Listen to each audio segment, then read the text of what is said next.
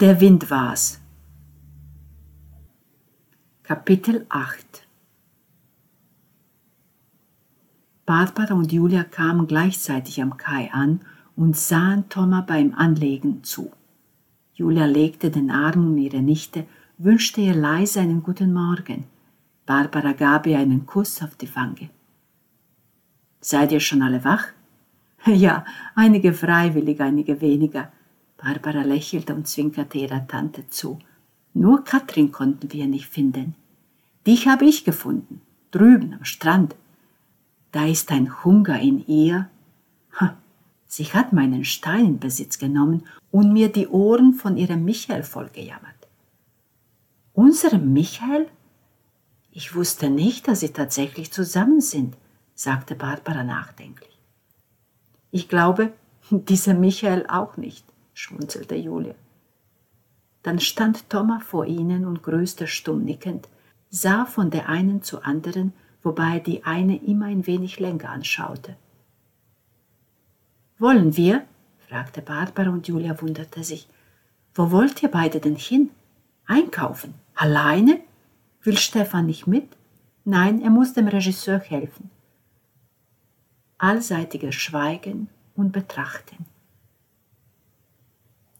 Gutes Wetter zum Fahren, murmelte Thomas, als es ihm zu viel wurde.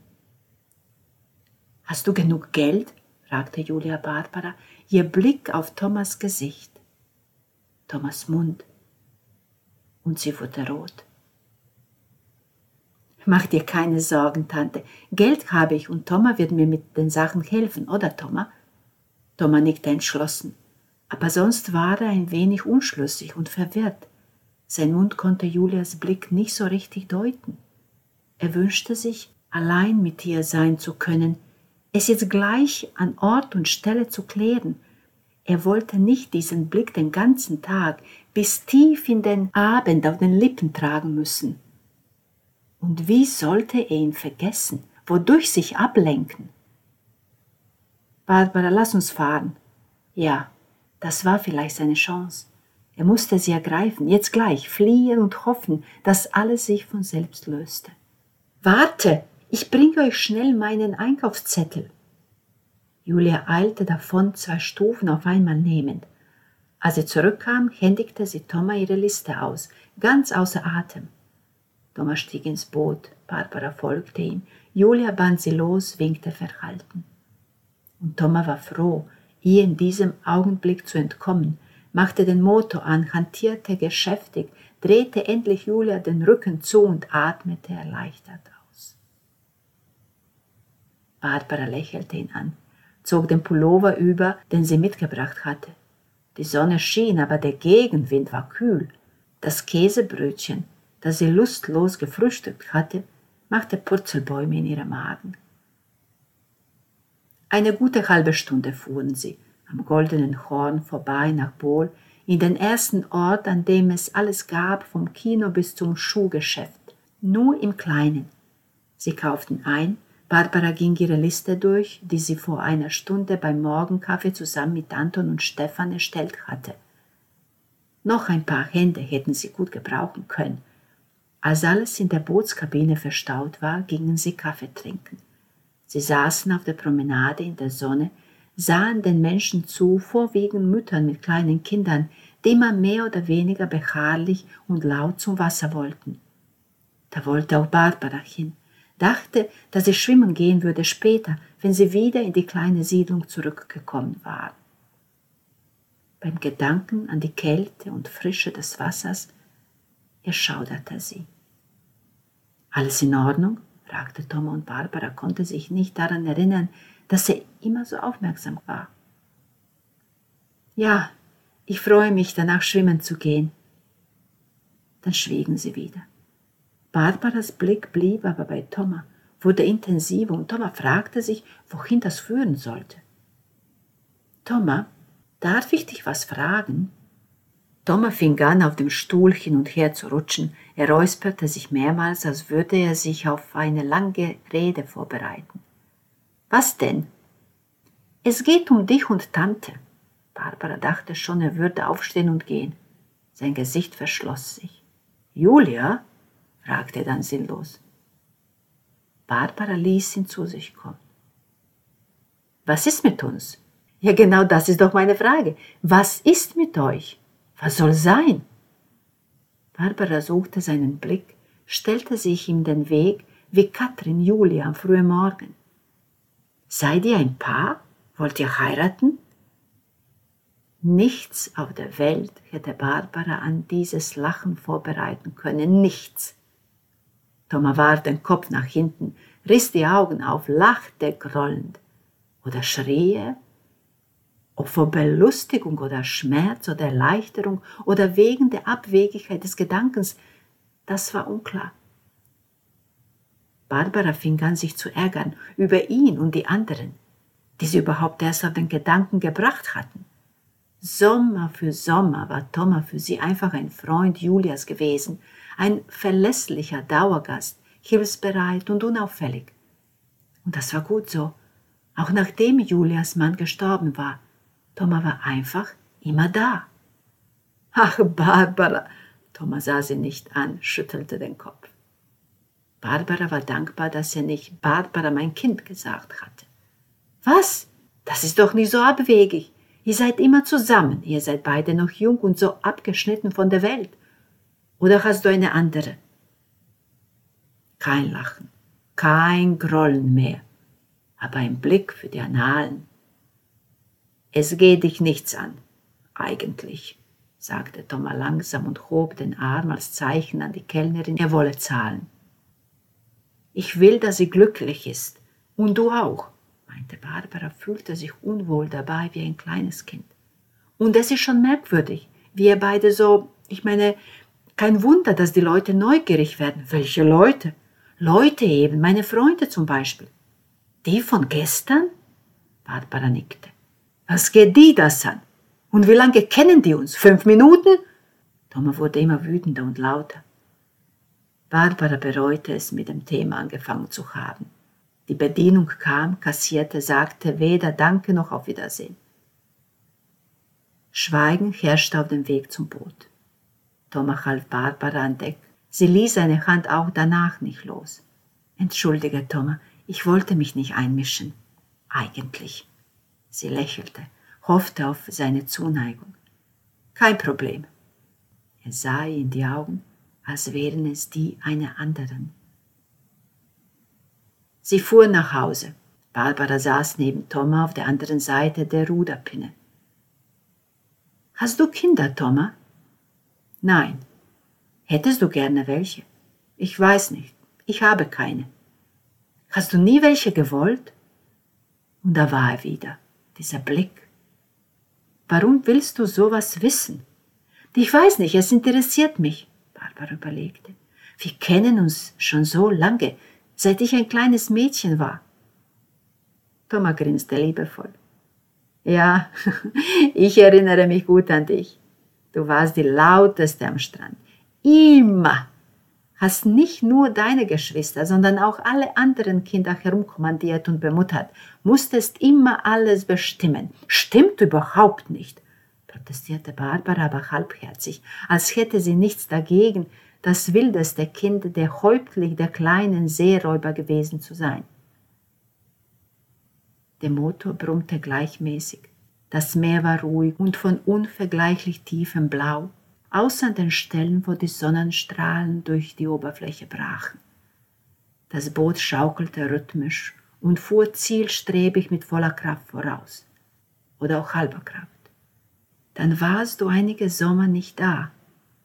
Thomas nickte stumm, hoffte, Barbara würde das Thema nicht weiterverfolgen. Wie üblich war die Hoffnung vergeblich. Man sollte glauben, nicht hoffen. Wie war es im Krieg, Thomas? Thomas zuckte weder mit den Schultern noch stöhnte er, noch sah er sie an. Aber er schwieg lange, ließ das Meer, den Motor, die Möwen erzählen und erzählen, bis er das Gefühl hatte, er musste etwas sagen. Für einen Augenblick wollte er es sogar. Krieg ist Krieg. Er ist schlecht. Er ist immer schlecht. Julia sagt, Du bist seitdem nicht mehr derselbe. Das sagt sie? Dann ist es so. Sie muss es am besten wissen. Warum willst du nicht darüber reden? Da gibt es nichts zu reden. Das glaube ich nicht. Redest du mit Julia darüber? Nein, ich will nicht. Ich will es vergessen. Und funktioniert es? Thomas presste die Lippen zusammen. Er spürte ein Dröhnen in der Magengrube, ein Hämmern in den Ohren, ein Stürmen im ganzen Körper, jäh und gewaltig, von den Zehen ausgehend überrollte es auch sein Herz. Die Gedanken, die Gefühle, die mehr oder weniger feste Materie ergaben sich widerstandslos. Thomas nannte das Überlebensinstinkt. Sich totstellen mit offenen Augen, unbemerkt und für die Welt unerreichbar. Thomas, ein Tosen im Blick, von innen, hinter den Augen, die sich weigerten zu sehen, der übliche Wahnsinn, geduldet, geköpfte Worte erstickt, erstochen, erwürgt, aufgeschlitzt. Der röchelnde Atem, ausgeblieben, das wertlose Leben, verabschiedet. Da gibt es nichts zu sagen, Barbara. Respektiere das bitte.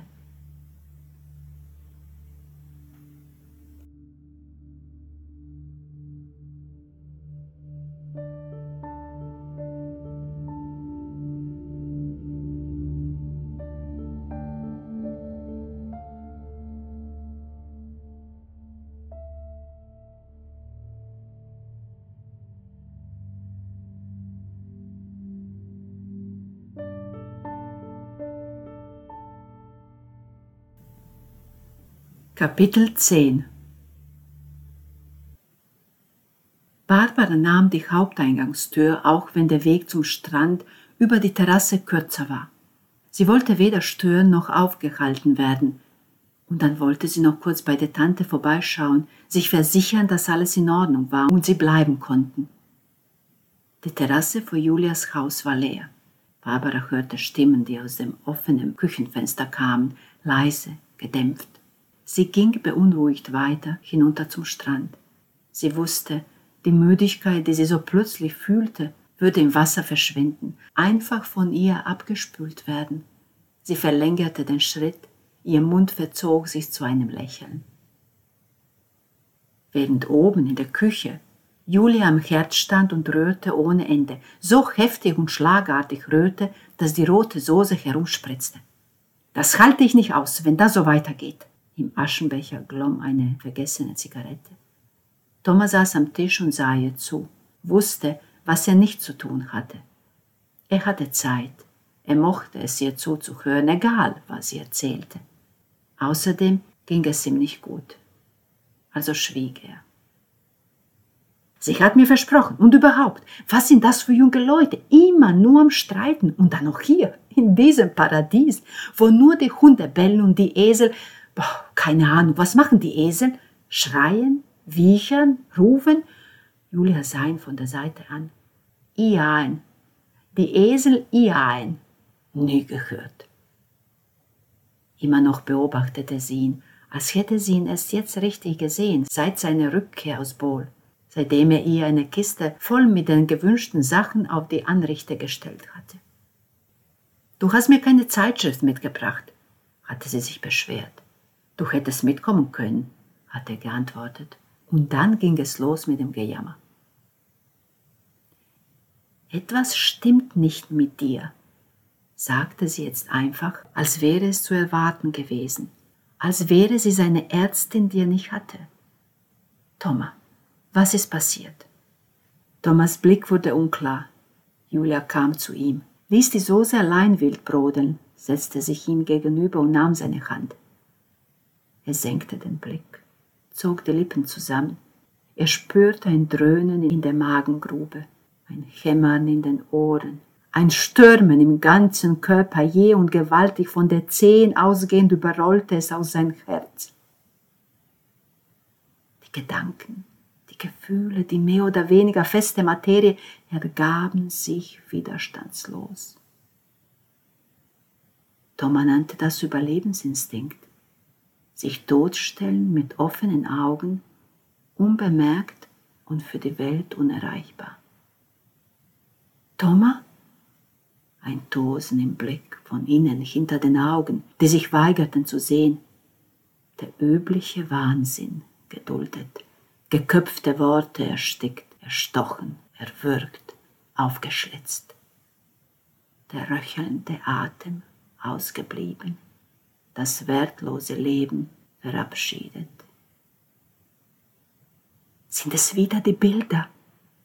Der nicht antwortete, nichts sagte, wusste sie, dass sie recht hatte und nicht mehr fragen und überhaupt aufhören sollte zu reden.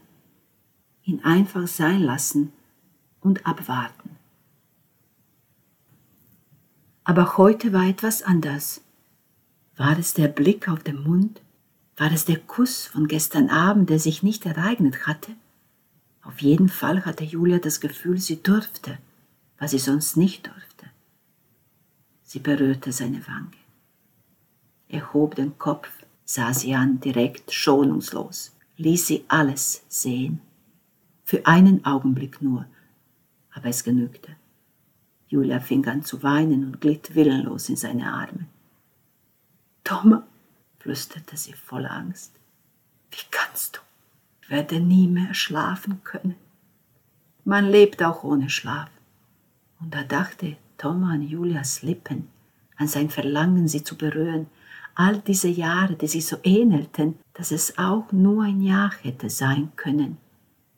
Die Jahreszeiten, das Meer, die Sonne, der Wind, der Mond, voll oder jung, sein Garten und das Feld und die Tiere und der Weinberg, säen und ernten, fischen. Und Julia, mit oder dann ohne ihren Mann, immer Julia von dem ersten Augenblick an, als sie in einem weißen Kleid, das kein Hochzeitskleid war, aus dem Boot stieg, unten am Strand. Den Steg gab es damals noch nicht, und er half ihr, er, der beste Freund ihres Mannes, den steilen Pfad hinauf. Immer wieder Julia, jeden Tag, jede Stunde. Er küsste sie. Er küsste sie leidenschaftlich und fest. Er küsste sie, suchte zwischen ihren Lippen nach Leben, saugte ihr den Atem aus. Und sie wehrte sich nicht. Sie öffnete ihren Mund und lud ihn ein, teilte ihr Leben mit ihm in diesem Moment, die Luft, das Licht. Mit jeder Berührung, mit jedem Tropfen, jeder Bewegung flossen die Bilder hin und her, wechselnden Besitzer verloren ihre Schatten, um sie gleich wieder zu finden wuchsen und schrumpften, wurden heller und wieder dunkler, verformten und verbogen sich, sprengten die Ketten, um sich gleich wieder zu verstecken. Sie blieben, was sie schon immer waren, diese Bilder. Sie hatten nicht vor, Thomas zu verlassen. Sie rühmten sich unsterblicher Treue und unzerstörbarer Beharrlichkeit und waren wild entschlossen, diesem Ruf bis zu Thomas letzten Atemzug gerecht zu bleiben auch nach diesem langen Kuss, der sowohl Julia als auch Thomas zum Zittern brachte, ein Aufruhr ohnegleichen, ein windloser Sturm. Thomas, wir sollten aufhören. Julia richtete sich auf, seine Bilder immer noch überall in ihr, in den Augen, um die Nase herum, sogar unter der Zunge, wo es so besonders warm und feucht war und sie so prächtig gedeihen konnten. Du willst und du willst nicht, oder? Thomas Stimme, leise und gebrochen. Julias Worte wie die Augen tränten, schwächelten, verzerrten den Klang und die Bedeutung. Sie stand auf, ging zum Herd und fing wieder an zu rühren, diesmal kraftlos. Ruiniert. Kann ich von vorne anfangen? murmelte sie, fuhr mit dem Handrücken übers Gesicht. Thomas kam zu ihr, langsam, ohne die Füße richtig zu heben. Dieses Geräusch des Aufgebens, des Ergebens, traf Julia in den Rücken, trat oben im Nacken ein und durchbohrte sie bis zum Becken. machte sich da breit, wanderte sogar zu ihrer Magengrube, und plötzlich wurde Julia klar, dass sie wahrscheinlich nie Kinder haben würde. Jetzt, wo sie schon über 40 und Witwe war und niemanden außer Thomas hatte. Julia, du weißt, ja, ich weiß, sag nichts mehr. Wie ein angehaltener Film, gefroren in seinem Kampf gegen die Vergänglichkeit wie eine ausgerissene Buchseite, die nur für den Sinn machte, der sie dem Buch gewaltsam entnommen hatte.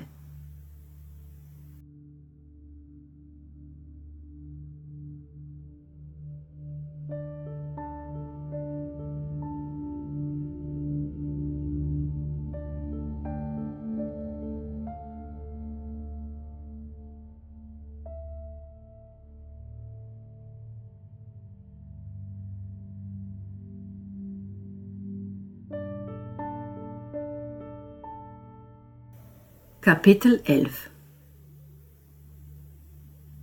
Barbara schwamm so schnell sie konnte, fast flog sie durchs Wasser im verzweifelten Versuch, warm zu werden. Immer weiter, immer langsamer. Schließlich hörte sie auf zu kraulen und sah sich um, atemlos. Die Küste war nur noch eine weiße Linie, sie hatte die Bucht verlassen. Von so viel Leichtsinn und Mut wurde er schwindelig, Panik ergriff sie, Ihre Brust schmerzte wie mit winzigen Nadeln durchstochen. Am Horizont, Richtung Quad, drei Segelschiffe, die sich in der herrschenden Windlosigkeit totstellte. Barbara legte sich auf den Rücken, ließ sich treiben, sammelte Kräfte, Gedanken, dachte an Stefan, an ihre Tante, an Thomas, an sein Schweigen, an ihr Zuhause, an ihre Familie, an die Geschwister, die jetzt ohne sie zurechtkommen mussten, mit den Ohren unter Wasser hörte sie stumpfe Motorgeräusche. Sie bewegte sich nicht, war zu müde, wünschte sich, jemand würde sich hier abholen. Jemand, Thomas wahrscheinlich, würde es sicher tun, wenn jemand wüsste, wo sie war. Das Tuckern des Motors und das Vibrieren um ihren Körper wurden stärker. Sie hob den Kopf, den Arm, winkte. Hallo, hier bin ich, hallo, Vorsicht! Der Motor erstarb allmählich, es wurde still. Das Boot schaukelte leicht. Hallo? Ist jemand da? Ein schmaler Kopf mit langen, lockigen Haaren, grünen Augen, breites, entschuldigendes Lächeln. Hab ich dich erschreckt? Tut mir leid, musste noch was erledigen, sagte der junge Mann, streckte die Hand aus. Barbara sah ihn verwundert an, wusste nicht, ob er sie lediglich begrüßen oder aber ins Boot ziehen wollte. Sie tat nichts, fragte sich aber, was für ein Dialekt das sein sollte.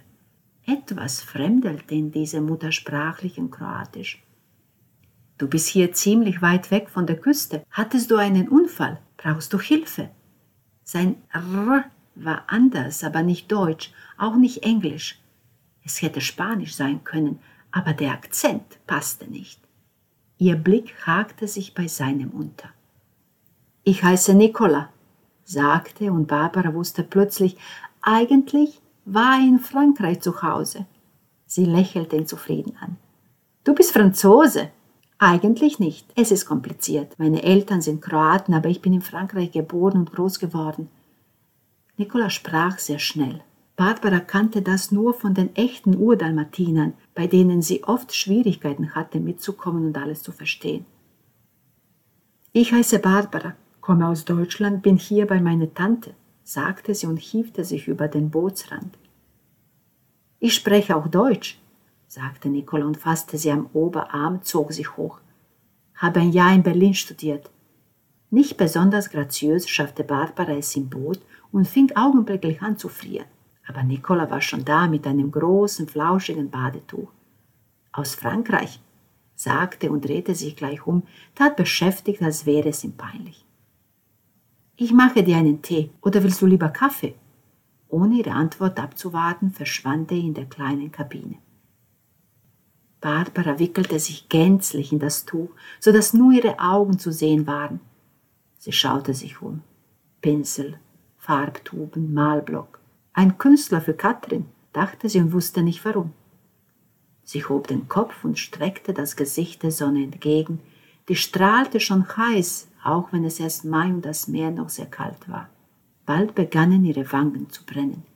Nicola kam und brachte weder Tee noch Kaffee, dafür aber einen Cognac. Barbara lachte laut, ein wenig überspitzt. Cognac mitten am Tag? Immer noch lachte sie. Das wird dich am besten und am schnellsten aufwärmen. Sie nahm das Glas, roch daran. Mein Vater hat immer eine Flasche an Bord für Notfälle. Wie mich, sagte sie und sah ihn an. Er wurde aber nicht rot, zuckte lediglich mit den Schultern. Dann fing er an, Ordnung zu schaffen, schob alles einfach ein wenig herum, lässig, als hätten die Sachen keine Bedeutung für ihn. Farbtuben, Pinsel und mehr oder weniger leere Wasserflaschen rollten herum. Nur die Bildermappe, aus der einige bemalten Ecken herausragten, nahm er behutsam in die Hand und brachte sie in die Kabine, in Sicherheit. Wohnst du in Bohl? fragte Barbara, der das Schweigen nicht gefiel. Nikolas lockiger Kopf erschien in der Kabinentür. Er lächelte. Nein, nicht mehr und nicht weniger. Woher kommst du dann? Vom Land. Vom Land? Hm, dein Kennzeichen MA. Was ist das? Milner? Makarska? Als Antwort Schulterzucken. Warum so geheimnisvoll? Nichts. Nicht einmal Schulterzucken. Na gut, ich frage nicht weiter. Und wo bist du zu Hause? Und was machst du mitten im Kanal? Allein? Bin geschwommen. Sie sahen sich an, argwöhnisch, abschätzend. Und schwimmst du jetzt zurück oder kann ich dich irgendwo absetzen? So ganz spottfrei waren seine Worte nicht. Wenn es dir nichts ausmacht, dann kannst du auch zum Mittagessen bleiben. Die anderen haben sicher was gekocht. Wobei das gar nicht sicher war, ganz im Gegenteil. Ich habe Proviant dabei, aber danke für die Einladung. Sie fuhren, er in Schweigen, sie in das Badetuch eingehüllt. Der Motor war laut und stark, sie bewältigten die aufkommenden Wellen problemlos. Je näher sie dem Steg kamen, umso aufgeregter wurde Barbara. Man konnte es ihr deutlich ansehen. Nicola dagegen mit einem weichen, aber undurchdringlichen Gesichtsausdruck. Er hatte eine Sonnenbrille aufgesetzt. Und wieder warteten alle, auch Julia, am Steg. Alle außer Lisa. Lisa stand oben auf der Terrasse und hielt ein Fernglas in der Hand.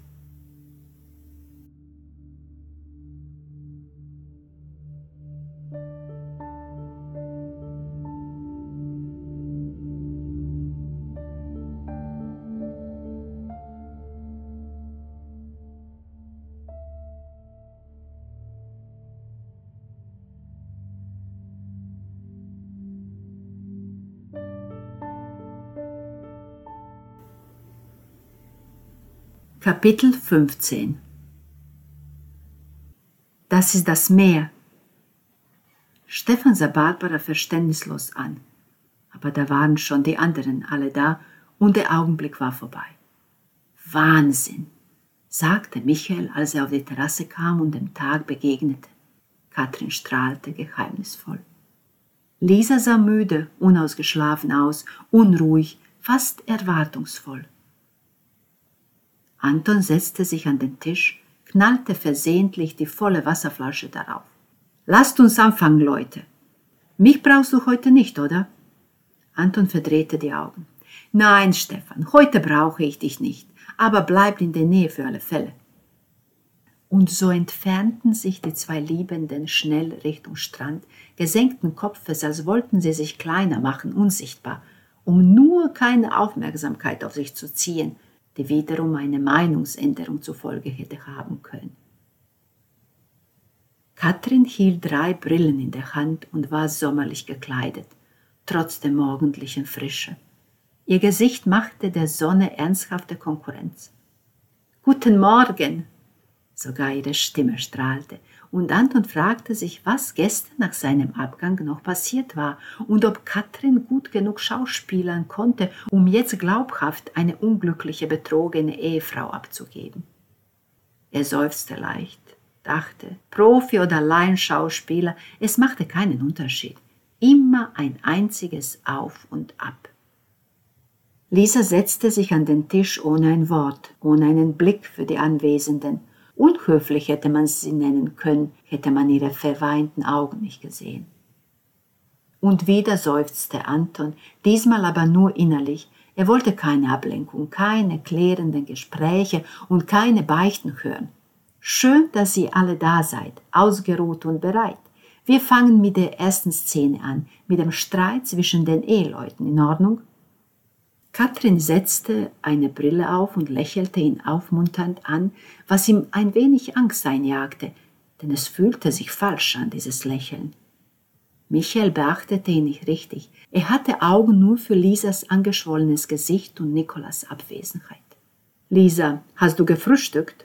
Lisa schüttelte den Kopf. Dann geh jetzt, Zeit hast du noch und Kraft wirst du brauchen heute. Wir haben viel vor. Also ging Lisa ins Haus. Michaels Blick folgte ihr, so weit es ging. Dann räusperte er sich und sagte, na, dann wollen wir mal.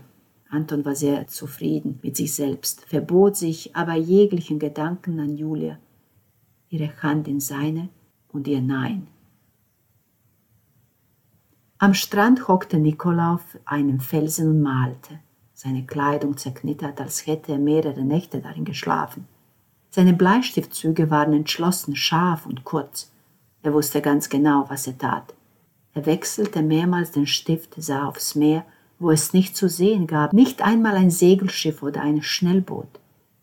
Die leichte Brise, die so nah im Wasser immer zu Hause war, spielte mit seinen Locken und er pustete sie sich aus den Augen.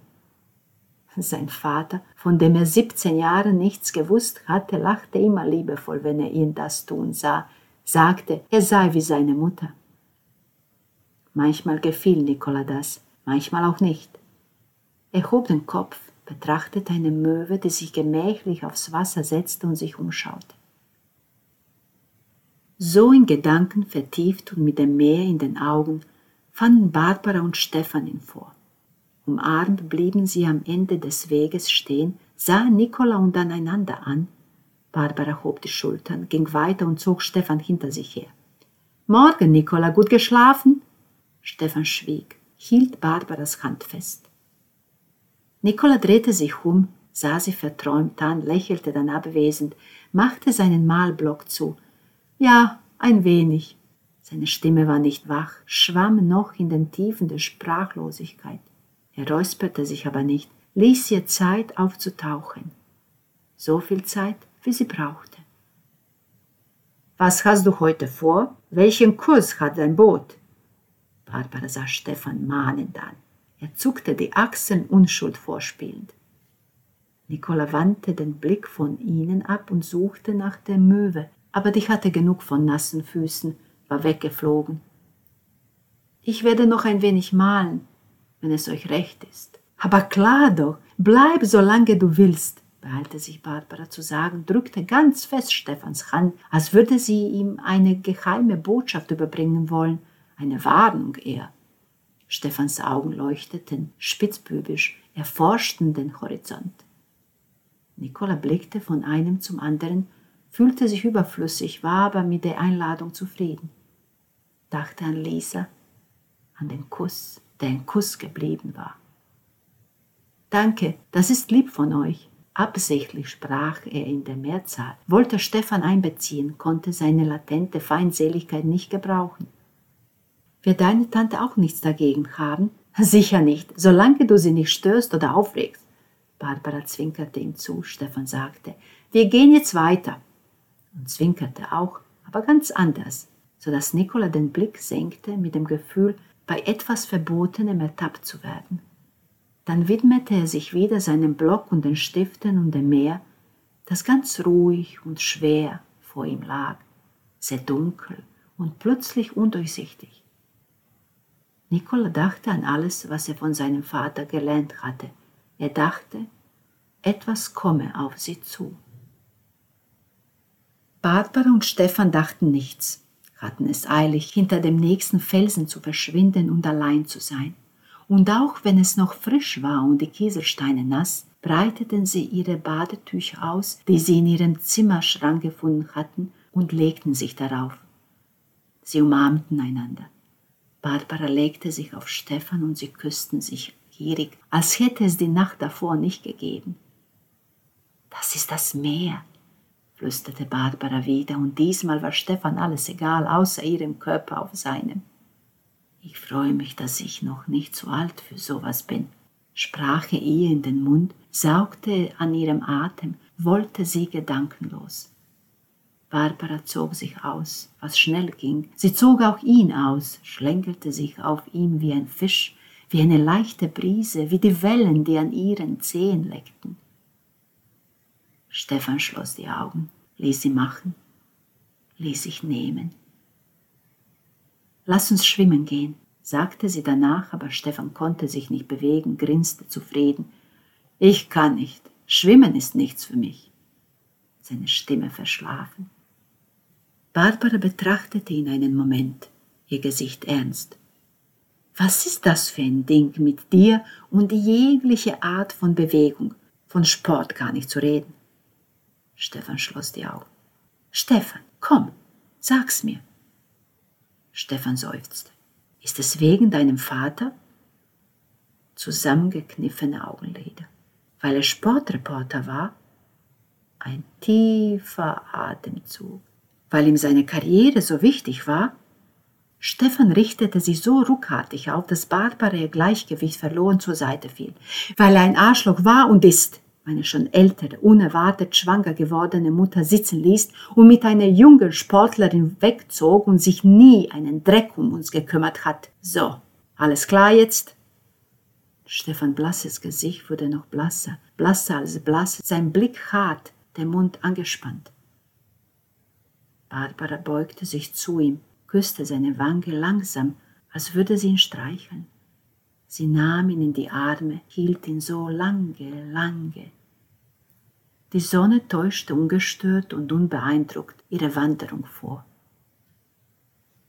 Ich gehe, ganz leise, leise redete Barbara in Stefans Ohr, berührte es dabei mit ihrer Zunge wie zufällig, aber Stefan wusste es besser, kannte sie länger. Dann stand sie auf, nackt und voll von seinen Abdrücken, seinen Worten und sah ihn an, auf und herausfordernd, lief ins Wasser wie jemand, der wusste, dass er heimlich beobachtet wurde, jeder Schritt ein Spektakel. Das Meer war kalt, kälter als am Tag zuvor. Barbara dachte, es liege sicher daran, dass sie nackt war. Stefan Spuren anstelle des Badeanzugs seinen Schmerz im Blut. Sie tauchte ein, und war sich sicher, sie würde augenblicklich erfrieren.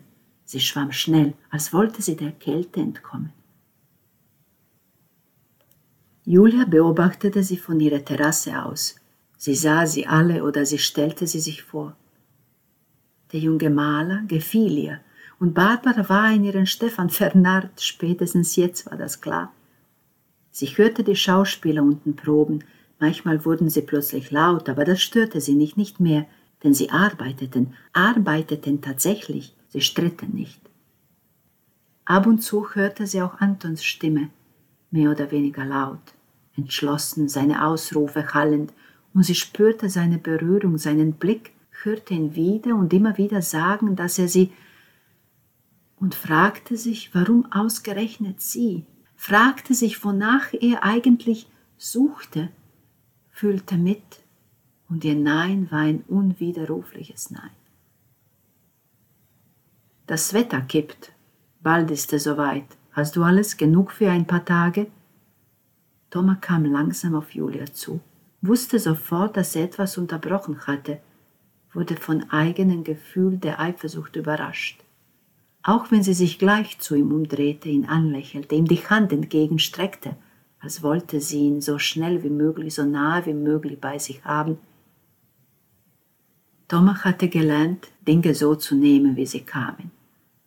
Also ergriff er ihre Hand und legte sie auf seine Wange. Wenn das genügen könnte.